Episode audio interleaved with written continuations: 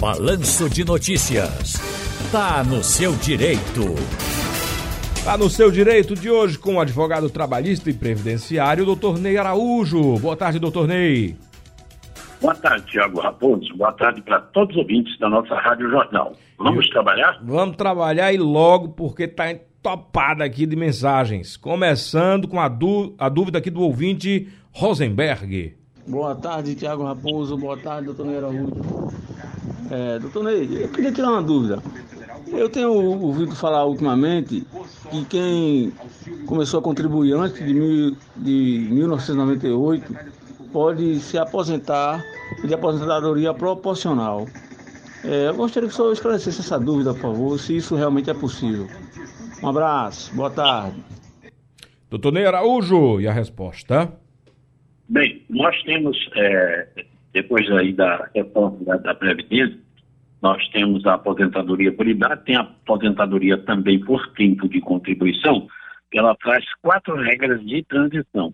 É a regra de transição de pontos, é a regra de transição da idade mínima com tempo de contribuição e também as regras dos pedágios, tem a do pedágio de 50% e a do pedágio de 100%.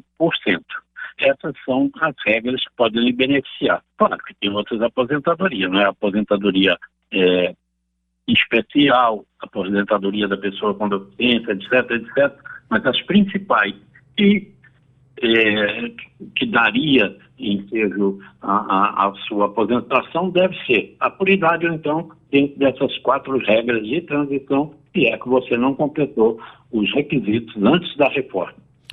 Perfeitamente. Rosenberg, meu querido, obrigado pelo carinho da audiência. Espero que o doutor Ney possa ter aí orientado o suficiente. Aliás, tenho certeza que orientou. Espero que você consiga resolver aí o seu problema. E vamos seguir, porque tem mais questionamentos aqui. Tem ouvinte com algum tipo de dúvida. Agora é o Edinaldo, não é isso? Boa tarde, Edinaldo. Boa tarde, Rádio Jornal. Boa tarde, doutor Ney Araújo. Meu nome é Edinaldo, moro no bairro de Engenho Velho. Doutor Ney, eu queria saber o seguinte: eu trabalho numa empresa e ganho R$ 2.300 e vem descontado imposto de renda. Eu queria saber se está correto ou não. Eita, rapaz, imposto de renda, o senhor entende também disso, doutor Ney? Bom, é, o imposto de renda estava sendo descontado é, para quem ganhava a, a, acima de R$ 1.903. Com a determinação do governo, agora, ele passou a ser descontado a partir de quem ganha acima de R$ 2.640. Então, pode ser que você estava sendo descontado antes e agora vai passar a ficar sem desconto. Ah, Edinaldo, então no próximo contra-cheque, você observa que talvez você tenha entrado ali naquele grupo de isenção de imposto de renda, porque teve essa mudança. Não é isso, doutor Ney? Atualização, né? Correto. né? 1.903 e passou a ser 2.640. Pode ser por equívoco, né, também, lá do, do, do, setor de pessoal dele, né? Dá uma conversada, dá uma olhada no, no contra-cheque para ver. Isso. É, exatamente. Agora, lembrando assim, que se o salário base for aquele, aí se tiver assim, hora extra, algum adicional, e no final der mais do que os 2.640, aí tem que pagar, né? Tem, é? E tem que ver também as isenções que ele tem, né? É bom ele dar uma conversada lá com o setor de pessoal dele, viu? Amigavelmente, viu, meu querido Edinaldo? Conversa lá com o pessoal do RH, do departamento pessoal. Eu quero entender aqui esse imposto de renda. E não mudou, e eu agora não estou isento, não. Aí eles podem te explicar e vão, com certeza. Temos mais uma dúvida aqui do ouvinte Isaac chegando. Boa tarde, Isaac. É, alô, Rádio Jornal, boa tarde. Meu nome é Ricardo. Gomes de Oliveira, eu moro no Alto do Cajueiro. Eu gostaria de saber, doutor Ney, qual é a diferença que existe entre tempo de contribuição e tempo de carência. Porque eu estou é, é, faltando, eu já tenho carência completada para completar minha, minha aposentadoria e ainda está me faltando três meses de contribuição. Qual é a diferença que eu gostaria que o doutor Ney me explicasse de tempo de carência e tempo de contribuição? É, foi o Ricardo, né? Isaac não, Ricardo. Desculpa, Ricardo. Doutor Ney, e a dúvida do nosso querido ouvinte Ricardo?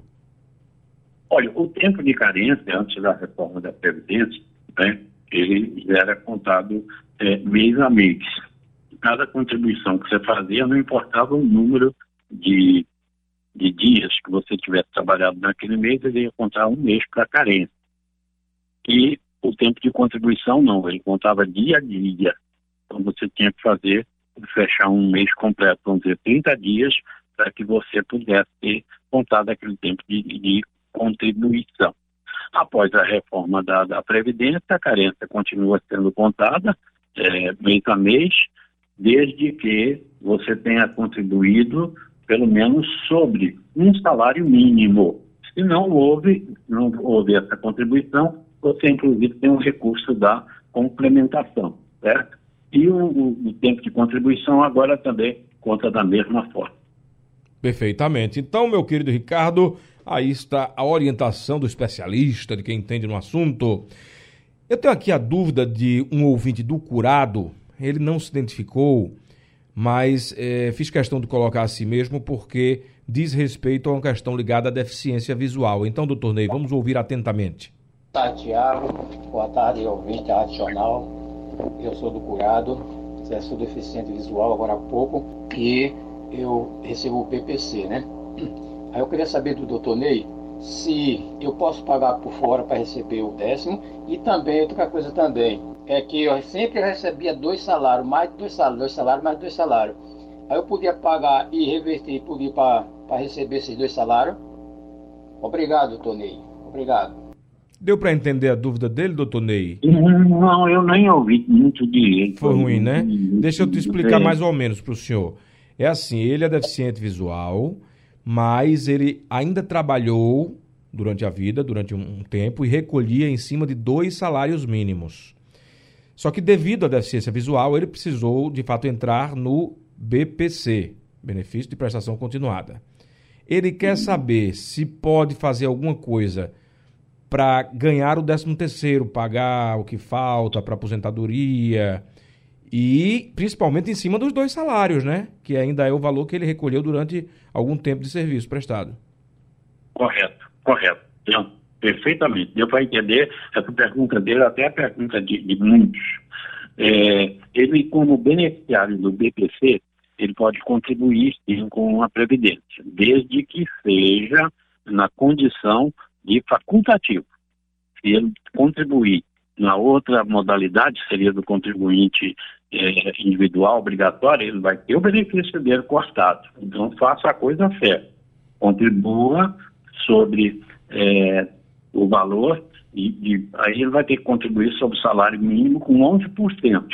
Agora, é possível, primeiro, fazer o levantamento para saber quanto tempo ele já contribuiu e qual seria é, o valor da aposentadoria dele, tendo essa complementação com essas contribuições que ele vai fazer. Porque se ele passar do BPC para a aposentadoria, aí sim ele vai receber 13 terceiro salário.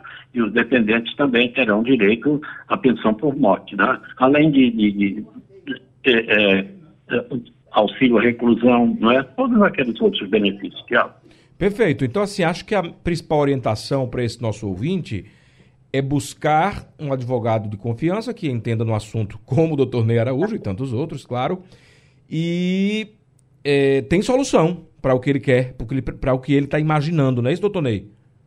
Corretíssimo, não é? Vai fazer um levantamento com ele, vai dizer a ele, olha, você precisa de fazer tanto tempo de contribuição, falta, você poderá ter esse tipo de aposentadoria, é, inclusive a pessoa com deficiência ele tem muito mais vantagens, não é? Do que quem não tem é, alguma deficiência. O homem se aposenta cinco anos mais cedo, a mulher se aposenta sete anos mais cedo. Se for aposentadoria por tempo de contribuição, o cálculo dele também é muito, muito mais vantajoso. Aliás, o cálculo não é só mais vantajoso na, de tempo de contribuição, como também na por idade. Por falar em BPC, doutor Ney Araújo, olha aqui mais uma pergunta. Está correta a informação de que eu já posso fazer empréstimo consignado porque recebo o BPC? É, Tiago, estava suspenso não é, a concessão de, de empréstimo consignado do BPC desde março, porque havia um julgamento lá no Supremo Tribunal Federal. Mas esse julgamento foi favorável aí a quem recebe esse benefício. E o INSS já editou uma instrução dizendo como deverá ser a concessão e já, já tem banco aí eh, oferecendo. Agora, Tiago, veja só, é, os juros, já pela terceira vez reduzido esse uhum. ano, está de 1,91% ao mês. Olha, é... Então, imagine, quem está recebendo esse BPC, que é 1,320 reais por mês, ele pode é, fazer um empréstimo até comprometendo 30% desse valor, o que dá exatamente 396 reais. E aqui eu já vi um levantamento que diz o seguinte, valor máximo que ele pode pedir emprestado, R$ reais, certo? Uhum. Para ele pagar isso em 84 meses, Tiago, ele vai pagar os 16.501 que ele pediu emprestado e vai pagar mais R$ 16.762 de juros e de correção. Eu estou fazendo essa citação para chamar a atenção das pessoas, né, que só deve fazer esse empréstimo mesmo se não tiver outra solução.